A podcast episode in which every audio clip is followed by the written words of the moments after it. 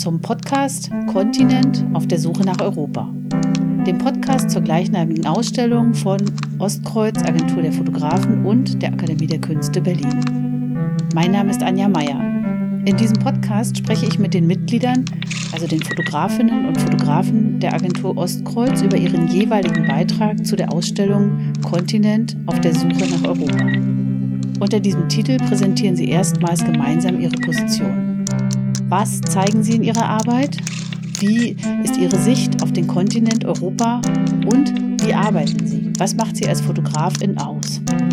Die Ausstellung ist vom 2. Oktober 2020 bis zum 10. Januar 2021 erstmals in der Akademie der Künste am Pariser Platz in Berlin zu sehen.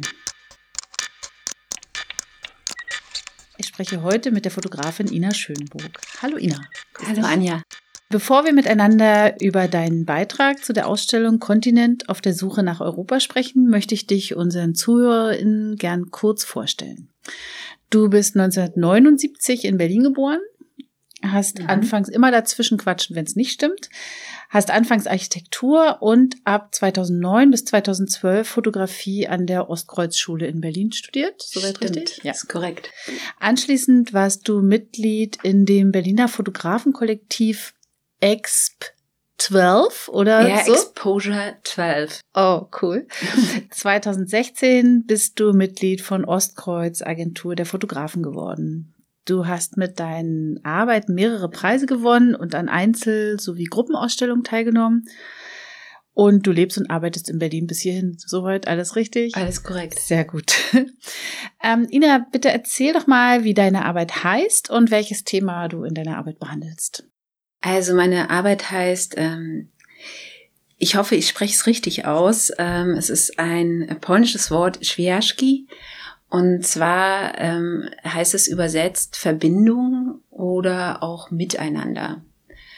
Und ähm, was war die Frage? Die genau, welches Thema sie behandelt. Genau. Jetzt haben wir den Titel. genau. Und jetzt brauchen wir was, äh, was du da erzählen möchtest. genau. Es geht um ähm, deutsch-polnische Kooperativen im Grenzraum und äh, um den um die Oder-Region, ähm, die ich auch äh, in Form von Landschaftsbildern darstelle. Also es wird äh, eben dieses Miteinander über die Grenze erzählt, aber es ist auch eine Geschichte oder eine Erzählung über den Zweiten Weltkrieg. Also ich bin auch an, Gesch äh, an geschichtsträchtigen Orten unterwegs und äh, fotografiere das, was eigentlich gar nicht mehr fotografierbar ist. Also alte Wunden, die äh, man auf den Bildern tatsächlich gar nicht mehr entdecken kann. Und ähm, besuche soweit es mir hoffentlich wieder möglich ist, ähm, auch demnächst wieder ähm, Kooperativen, wo sich äh, meistens sind junge Leute, deutsch-polnische Jugendliche oder Kinder treffen. Was heißt Kooperativen? Genau, mhm. also in ja. welcher Form findet das statt? Das sind ganz oft nicht staatliche und kommunale äh, Einrichtungen, in denen sie sich treffen. Und ähm, unter anderem habe ich zum Beispiel in Trebnitz, im Schloss Trebnitz fotografiert. Das ist äh, eine Kinder- und Jugendbildungsstätte, wo sich an der Oder, da der, an der Oder ja. in, hm. in der Nähe von Selo. Hm. hm. Ah ja, wo die ähm, Schlacht äh, genau, wo die größte Schlacht auf hm. ähm, deutschen Boden zwischen den Russen und den Deutschen äh, stattfand. Ähm, und Dort können sich die Kinder treffen. Das ist ein wunderschöner Ort, ein Schloss, in dem sie auch über, äh, also nächtigen können. Zum Teil treffen sie sich da über Wochen und entwickeln politische Projekte, sprechen über politische Themen. Manchmal gibt's auch Medienworkshops. Und äh, oft ist ein äh, Übersetzer dabei. Es gibt aber auch viele polnische Jugendliche, die tatsächlich Deutsch sprechen oder deren Lehrer sind ziemlich firm in der Sprache.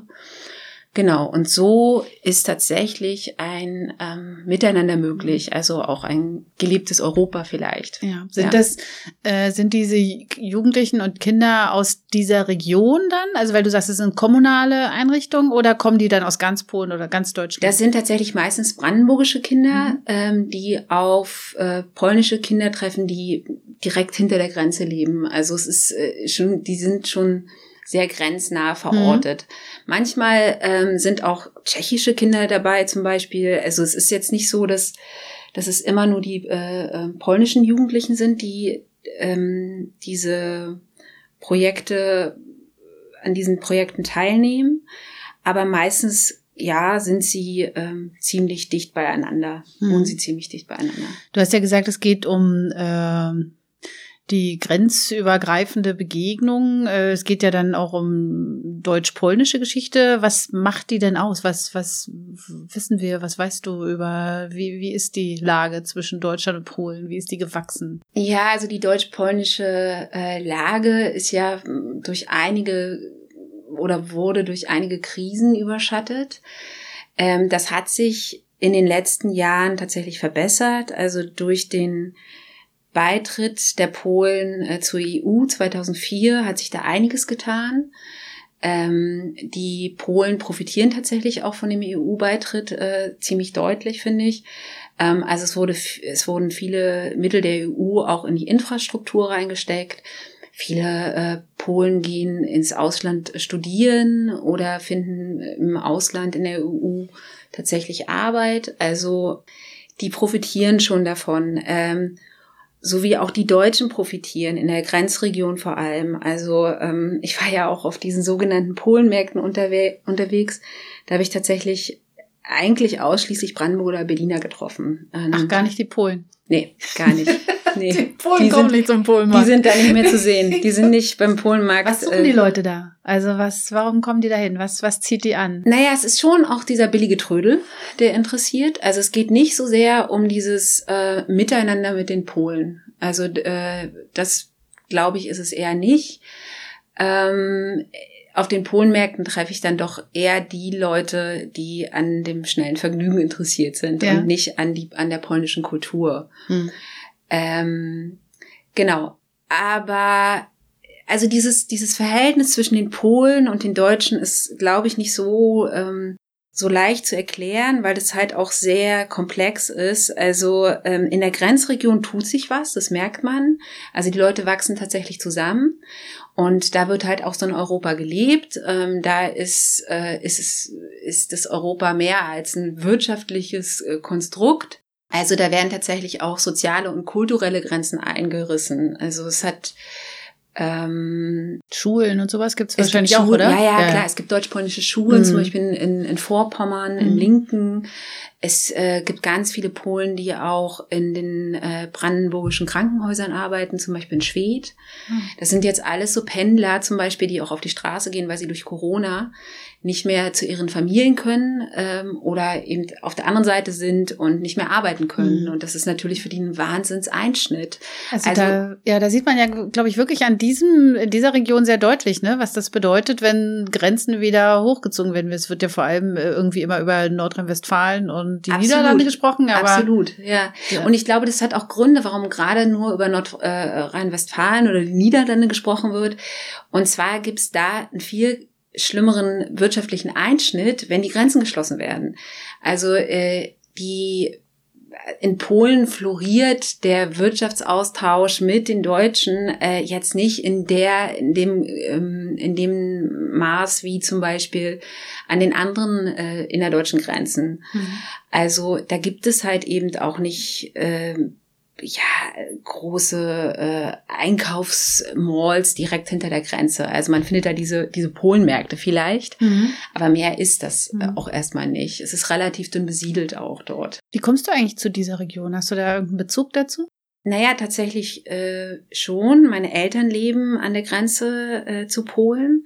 Das haben sie auch schon ähm, gemacht, als sie in Ostvorpommern gelebt haben. Das war auch nicht weit von Stettin entfernt. Also irgendwie haben meine Eltern immer die Nähe zu Polen gesucht. Mhm. Kann ein Zufall sein, aber vielleicht auch nicht. Ähm, und ich habe in Brandenburg, bevor ich mit dieser Arbeit begann, ähm, eine andere Arbeit fotografiert. Und zwar habe ich diesen Landstrich auch direkt an der Grenze immer wieder fotografiert. Und äh, nicht nur die Umgebung, auch die Leute, die in dieser Umgebung leben, in der Region. Und natürlich kam ich irgendwann auch nicht mehr an der Grenze vorbei. Es hat mich auch total interessiert, was ist dahinter. Und ich war total ähm, fasziniert von dieser Landschaft ähm, Und ich muss gestehen, dass sie hinter der Grenze fast noch schöner ist als auf der deutschen Seite. Ähm, halt auch ein bisschen ursprünglicher und ähm, mich hat sie irgendwie gleich gepackt. Also ich habe mhm. so ein warmes, gutes Gefühl dort bekommen. und ähm, dann ist mir aufgefallen, dass es in dieser Region eben ähm, so äh, bürgerschaftliche Initiativen äh, gibt, die dieses Miteinander fördern. Zum Beispiel im Dorf meiner Eltern gibt es ein deutsch-polnisches Hip-Hop-Camp, was da jedes Jahr stattfindet im Begegnungszentrum. Und äh, da gibt es einen Kickerverein, wo auch polnische Kinder mitspielen. Das heißt, die äh, Leute holen die po polnischen Jugendlichen auch direkt ins deutsche Dorf. Mhm. Und ähm, das hat mich neugierig gemacht und ich dachte, hm, wenn es äh, dort ein paar Initiativen gibt, gibt es die vielleicht auch woanders. Und ich habe auch tatsächlich einige entdeckt. Also es äh, ist mhm. schon ein großes Feld. Ähm, das klingt jetzt alles so positiv. Ähm, ich wollte gerade sagen, das entspricht, entspricht ja gar nicht den, den nee. Klischees, die man so hat vom abgehängten Osten und der ja, Fremdenfeindlichkeit. Ja, ich glaube, den gibt's auch noch, den abgehängten Osten. Und ich glaube, äh, dass dieses Europa, von dem wir hier sprechen und was auch unsere äh, Ausstellung zum Thema hat, in dieser Region tatsächlich zum Teil funktioniert. Ähm, aber wenn man weiter ins Landesinnere, ins polnische Landesinnere fährt, äh, ändert sich das natürlich ähm, wirklich. Also ähm, man. Inwiefern? Naja, also das ist jetzt auch keine äh, Neuigkeit. Die sind auf einem ziemlich national, äh, nationalistischen Kurs. Ach so, so meinst du das politisch? Ja, mhm. ja, genau. Und ähm, was ich total spannend fand, äh, es gibt äh, so ein ähm, so eine Übersicht darüber, wer in Polen die Peace-Partei gewählt hat und ähm, flächendeckend eigentlich äh, im ganzen Land alle, nur an der Grenze nicht. Also da mhm. wird tatsächlich anders gewählt ähm, und ähm, die Leute sind da tatsächlich anscheinend auch aufgeschlossener der, mhm. also äh, dem Europa gegenüber. Mhm. Ähm, also viele Polen nehmen Europa als auch eher westeuropäisch dominiert wahr. Ähm, die Ach haben so, und sie begreifen sich wieder verstärkt als äh, Osteuropäer, obwohl ja 2004 die Osterweiterung der EU eigentlich sie äh, quasi gemeint hat. Genau, genau. Ähm, ja, vielleicht, ich weiß gar nicht, als ob sie sich als Osteuropäer wahrnehmen. Ich glaube, sie äh, nehmen sich verstärkt als Polen wahr. Und das hat sicherlich äh, nicht nur was mit der aktuellen Situation zu tun. Es hat auch ähm, mit einer geschichtlichen Entwicklung zu tun. Also dieses Land war ewig lange geteilt ähm, und oder oder hatte immer wieder eine andere Form, ähm, war von den ähm, Preußen besetzt. Es gab eine über Jahrhunderte lang eine wirklich starke Germanisierung, ähm, die Österreicher, die Russen und äh, Deutschland haben an diesem Land mhm. permanent gezehrt mhm. und dadurch ähm, konnte sich so ein Selbstbewusstsein, so ein souveräner Staat gar nicht aufbauen. Ich glaube, darunter litten die sehr lange. Und ähm, das wird jetzt vielleicht auch durch diesen, durch diesen Nationalismus und den Katholizismus, der ja auch sehr sinnstiftend ist, ähm, kompensiert, könnte ich mhm. mir vorstellen. Wir nehmen ja diesen Podcast auf in einer Phase der Corona-Pandemie. Wie sieht's denn da im Moment aus? Kannst du das sagen? Also du, die Grenzen sind ja. Ja, für mich ist das äh, ganz ähm, ja, totaler Mist, wirklich. Ähm, also ich kann diese Kooperativen natürlich gerade nicht besuchen, die gibt's auch momentan noch gar nicht. Ja, eben. Ja. Also die sind halt tatsächlich alle ähm, eingestellt worden. Ähm, so wie es aussieht, geht's jetzt langsam wieder los. Es gibt zum Beispiel äh, in Trebnitz auch wieder ähm, ein deutsch-polnisches Café, wo ähm, polnische Jugendliche und deutsche Jugendliche zusammen servieren. Und das soll zum Beispiel nächstes Wochenende wieder losgehen. Da mhm. überlege ich dann auch, ob ich da hinfahre. Ähm, aber klar, die Grenzen sind geschlossen. Ich kann auch nicht rüber, mhm. also mhm. nach Polen. Und ähm, daran merkt man schon auch, wie sehr man sich daran gewöhnt hat, dass diese Grenzen inzwischen so durchlässig sind, dass man jederzeit ähm, über diese Grenzen gehen kann, ohne sie zu sehen, ohne sie tatsächlich zu spüren. Ähm, das war für mich total befremdlich, als ich in Frankfurt oder auf der Brücke der Freundschaft fotografiert äh, habe und äh, also auf der abgeriegelten Brücke und die Polen alle medizinisch untersucht wurden, bevor sie die Grenze über passieren konnten.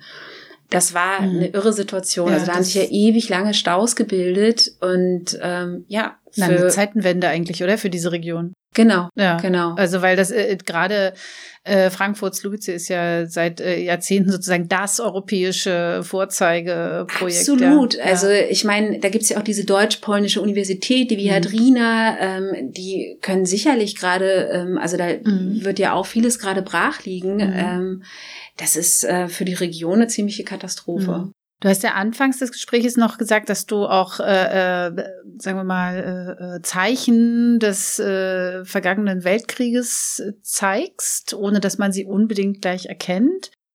Was sie, also wie, wie, Ja. also wie, wie kann denn eine Besucherin der Ausstellung darauf kommen? Also was, äh, wie geht Also das? ich glaube, ähm, dafür braucht es dann auch ein bisschen Text, um das zu verstehen. Mhm. Ähm, ich weiß nicht, ob das das Bild tatsächlich ähm, erklären kann, also Mhm. weil ich ja etwas nicht Sichtbares, äh, Ja, ja. äh, nicht mehr Vorhandenes fotografiere.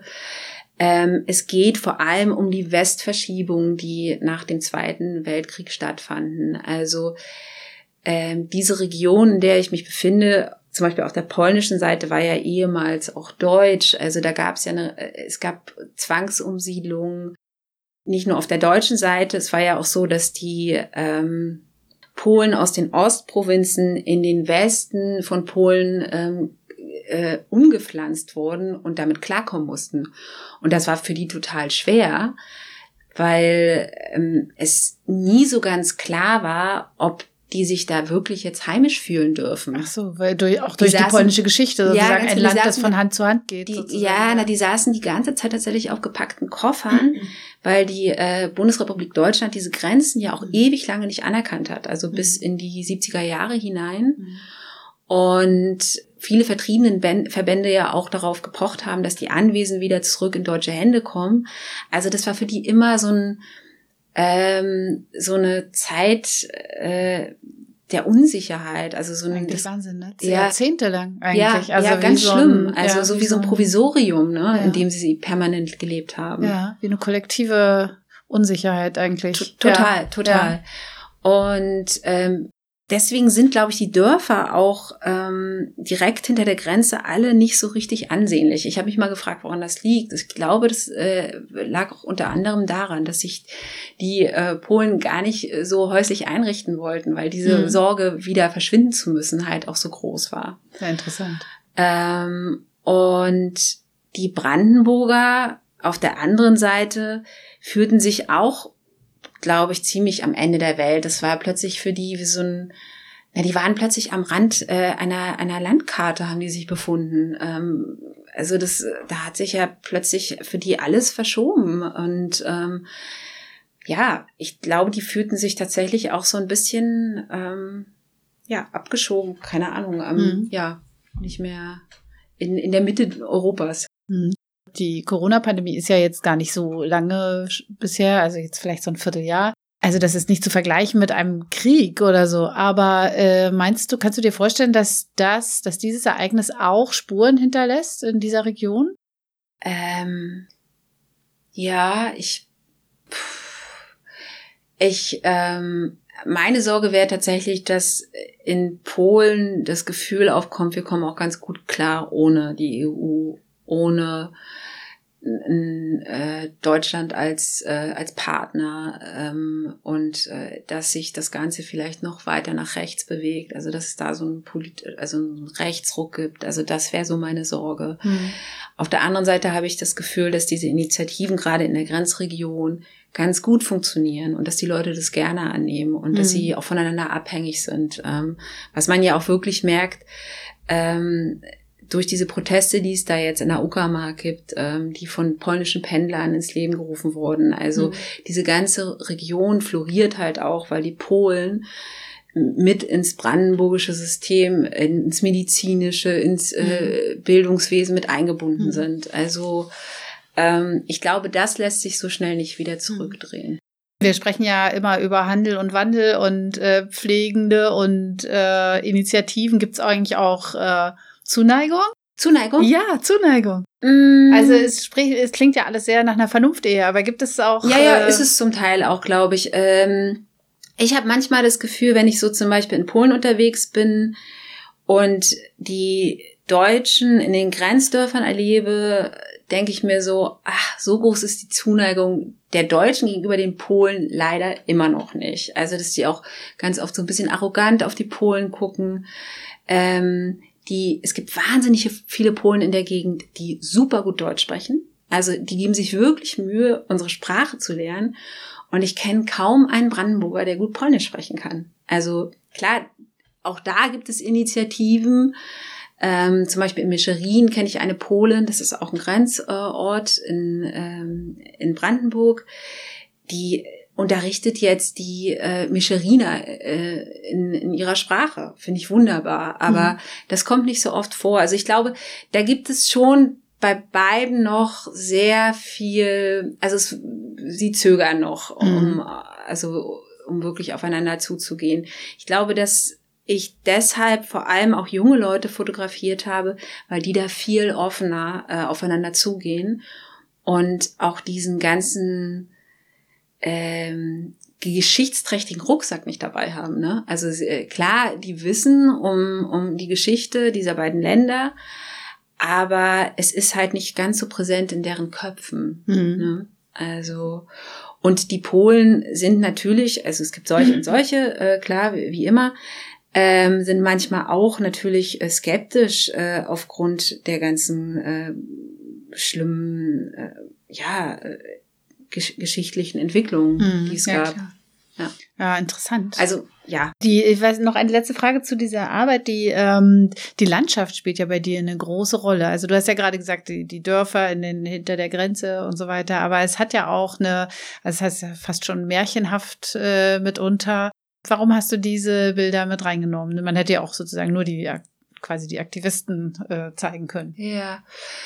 Ähm, ich glaube, das ist tatsächlich auch meine Vorliebe für, ähm, für Landschaftsbilder. Und es war ja tatsächlich auch der Ausgangsort. Also ich bin ja über die Natur überhaupt erst in die Thematik reingeschlittert. Also ähm, ich habe mir erst dann angefangen, Gedanken über diese Region zu machen, nachdem ich da stundenlang rumgelatscht bin und ähm, die Dörfer mir angeschaut habe und die Landschaften und ähm, ich eben, wie ich vorhin schon erwähnt habe, tatsächlich auch so ein äh, so ein Gefühl von Heimat hatte, obwohl das ja eigentlich gar nicht meine Heimat ist. Das fand ich so irre. Also ähm, und da habe ich das erste Mal so über Grenzen, über über äh, Regionen, Territorien nachgedacht und ähm, dass das eigentlich auch so was Künstliches ist, ne? dass wir ähm, ja, das, das ist so ein künstliches Konstrukt. Wir haben dann irgendwann mal eine Grenze gezogen und schwupp äh, gehört es hm. jetzt äh, zu Polen oder ja. andersrum zu Deutschland. Und ähm, also das war so mein Zugang zu dieser zu dieser Geschichte. Hm. Ich würde auch gerne noch mal kurz mit dir über deinen Zugang zu Fotografie sprechen. Du hast ja zuerst Architektur studiert. Ja. Und bist dann zur Fotografie gewechselt. Äh, warum? Also gibt es da einen Anlass, eine Geschichte, ein Bild, äh, hm. eine, ein Ereignis, ein, keine Ahnung. Ja, es gibt, es gibt schon ein Ereignis, äh, und zwar, ähm, also erst einmal dieses Architekturstudium war wahnsinnig unbefriedigend für mich. Ich habe das ähm, nie wirklich gerne betrieben. Also es gab so ein paar Fächer, die ich geliebt habe, zum Beispiel Architekturtheorie. Mhm. Und da haben wir die meiste Zeit Bilder geguckt. Also so fing's an. Ja, da haben wir halt Fotos von toller Architektur angeschaut. Und dann hatten wir auch mal, das weiß ich noch, so einen Fotowettbewerb innerhalb des Studiums. Und ähm, da habe ich das erste Mal gedacht, wow, jetzt macht's plötzlich Spaß. Und ich habe dann, glaube ich, auch den zweiten Platz belegt. Ähm, man sollte halt so ein architektonisches Objekt fotografieren und ähm, das habe ich dann von äh, oben, unten, rechts, links äh, wirklich in jedem Winkel ähm, ausgeleuchtet. Und äh, das hat mir große Freude gemacht. Ähm, aber da bin ich trotzdem noch nicht auf die Idee gekommen, dass ich äh, vielleicht doch eher Fotografin bin. Ich habe das Studium dann tatsächlich abgebrochen, nicht mal zu Ende äh, studiert, leider oder vielleicht auch nicht leider, also bis jetzt äh, habe ich nicht das Gefühl, dass es mich äh, ja äh, vielleicht beruflich weitergetragen hätte. Auf jeden Fall ähm, wusste ich dann erstmal nicht weiter. Also ich ähm, hatte das Studium abgebrochen und hatte aber gar keine Idee von dem, was danach kommt. Also keine Alternative, da gab es keine. Und war aber zu dem Zeitpunkt mit einem Fotografen zusammen. Aha. Ja. Und ähm, eine gewisse Begeisterung gab es für mich schon immer. Zu, also ich habe immer schon einen großen Zugang zu Bildern gehabt. Ich habe ähm, auch im Kunstunterricht immer den kunstgeschichtlichen Teil geliebt, ähm, indem wir halt Bilder interpretiert haben. Und auf alle Fälle habe ich mir immer seine Bilder angeguckt und war schwer begeistert. Er hat halt so ähm, viele tolle Porträts gemacht, ähm, mit, mit, mit toll ausgeleuchtet. Und ähm, das hat mich total begeistert. Und dann hatte ich zu dem Zeitpunkt keine Kamera für meine Tochter Annie. Also ich wollte Fotos von ihr machen. Und er hat mir einfach so eine kleine Ritschratsch geschenkt, also eine mhm. kleine Kompaktkamera. Mhm. Und ähm, dann fing ich an, mit, von ihr Bilder zu machen, also sie zu fotografieren und konnte nicht mehr aufhören. Das war wirklich so von einem Tag auf den anderen eine totale Leidenschaft. Mhm. Und das mit 30. Also ich meine, ja. ich war ja schon 30 ja. ähm, und habe vorher kaum fotografiert. Und dann ja. konnte ich einfach nicht mehr aufhören und habe ein halbes Jahr später mich an der Ostkreuzschule beworben. Mhm. Genau, so war das. So bin ich da reingerutscht. Ja, und ah. das war, und ich habe es ja bis jetzt noch nie bereut. Wie, wie bist du denn zu, also du hast erst dort studiert und insofern ist natürlich der Weg zur, in die Agentur jetzt nicht total abwegig, aber wie, naja, aber er ist trotzdem weit. Wolltest du das? Also ja, ich glaube, das wollen ganz viele Ostkreuz-Studenten, ähm, aber ah, dass okay. man da studiert, heißt noch lange nicht, dass man in die Agentur ja, rutscht. Ja, aber man weiß erstmal, dass sie existiert, man, wer Mitglied klar, ist. Und, und natürlich, und man, ja. man hat auch zu den ja. Ostkreuz-Fotografen hochgeschaut, also zu den Agenturleuten. Mhm. Ähm, das waren für mich schon auch Idole zum mhm. Teil. Und ähm, ich habe aber tatsächlich nie mit dem Gedanken gespielt, ähm, auch als ich dann meinen Abschluss in der Tasche hatte, dass ich da mal landen könnte. Also ähm, darüber habe ich nicht viel nachgedacht. Ich habe dann irgendwann, ich glaube, von Sibylle Fendt einen Anruf bekommen, äh, ob ich mich nicht mal bei Ihnen vorstellen möchte. So kam das. Mhm. Aber da war ich auch total überrascht. Mhm. Ja, also das hat mich ähm, mhm. doch ganz schön aus den Socken gehauen. Du bist ja äh, 2016 Mitglied geworden, also jetzt äh, noch nicht gar so lange dabei, jetzt auch nicht neu, aber mhm. auch nicht wahnsinnig lange. Was, was bedeutet es dir, Mitglied dieser Agentur zu sein? Also auch ein bisschen, was bringt es dir, aber auch was bedeutet es dir? Also was ich erstmal ganz toll finde, dass man sich im Kollektiv über Fotografie austauscht. Und ähm, als Fotograf ist man ganz oft ein Einzelkämpfer. Man ist allein unterwegs, man bestreitet seine Jobs alleine, man äh, kämpft sich durch den äh, durch die ähm, Bildredaktion alleine. Also es ist halt wirklich schon oft ein ziemlich einsamer Prozess. Und da ist es immer schön, auch so ein Regulativ zu haben. Ähm, und Leute, die einen vielleicht mal ein bisschen den Kopf stutzen und sagen, ey, in die Richtung kannst du nicht weiter fotografieren, das geht nicht. das funktioniert bei euch. Ja, ich finde schon. Ja. ja. Mhm. Also man hat da so seine Ansprechpartner. Das funktioniert nicht immer in der großen Gruppe. Manchmal mhm. treffen da zu viele Meinungen aufeinander. Ähm, äh, und dann wird's nicht mehr so richtig konstruktiv. Aber im Grunde funktioniert es total gut. Und diesen Austausch, den schätze ich ohne, ohne Ende. Also den finde ich einfach großartig, dass wir, ähm, ja, dass wir auch so viele unterschiedliche Charaktere in dieser Gruppe super miteinander vereinen können. Und dann knallt es vielleicht auch mal. Aber ähm, irgendwie ist es am Ende auch, also es scheint niemand in der Agentur nachtragend zu sein. Das finde ich großartig. Da seid ihr aber ganz speziell, dass es ja. ja jetzt nicht allzu verbreitet ja, dass ja. man immer so milde miteinander ist. Am nee, Ende. aber wir sind nicht milde miteinander, mhm. aber ähm, es wird auch schnell wieder vergessen. Also mhm. vielleicht, mhm. wenn man mal ein bisschen auf zu sehr auf den Tisch gehauen mhm. wird, äh, auf den Tisch gehauen hat, ähm, halt das trotzdem nicht ewig nach. Ja. Das finde ich ganz schön. Mhm. So, also diesen Austausch, den mhm. ähm, mag ich sehr. Und ähm, natürlich hat mir das beruflich auch ähm, den Weg zu bestimmten Jobs geebnet. Das ist schon so. Also wenn du sagst, du kommst von Ostkreuz, wirst du schon viel schneller äh, in eine Bildredaktion eingeladen. Also die Leute mhm. sind ähm, gehen offener auf dich zu, mhm. wenn du ihnen erzählst, dass du Mitglied von Ostkreuz bist. Eine von den Guten sozusagen. Ja, ich hoffe, dass man uns so wahrnimmt. Ich stelle mir noch meine letzte Frage. Ähm, das ist so eine, klassische Frage, aber ähm, was glaubst du, wo der die die das äh, die Agentur hingeht? Also hast du da eine Idee davon? Ich meine, du bist jetzt 40, das ist ja das äh, wird sich ja noch einige Zeit kommt da auf dich zu. Wo äh, diskutiert ihr das in der Agentur? Wo geht es hin mit euch?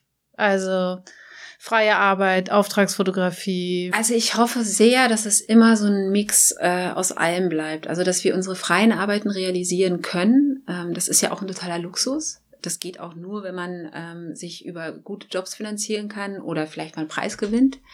Aber das ist ohne weiteres ähm, nicht so leicht umzusetzen, ähm, immer an freien Arbeiten ähm, mhm. äh, zu arbeiten, also an freien Serien.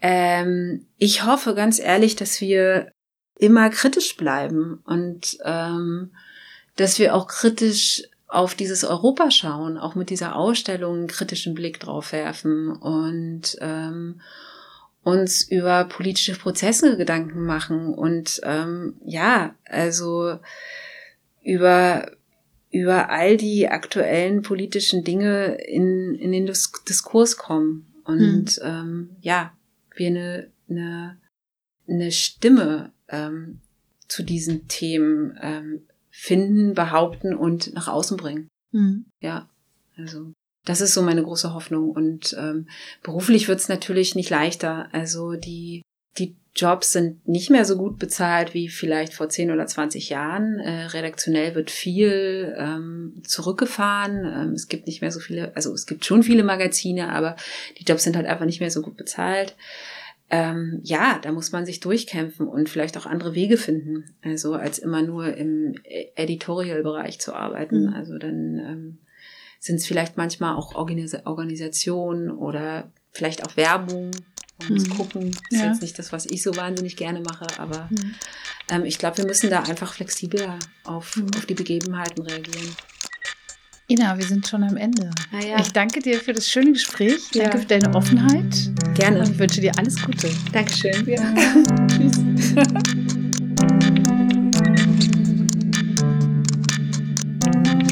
Das ist der Podcast zu Kontinent auf der Suche nach Europa.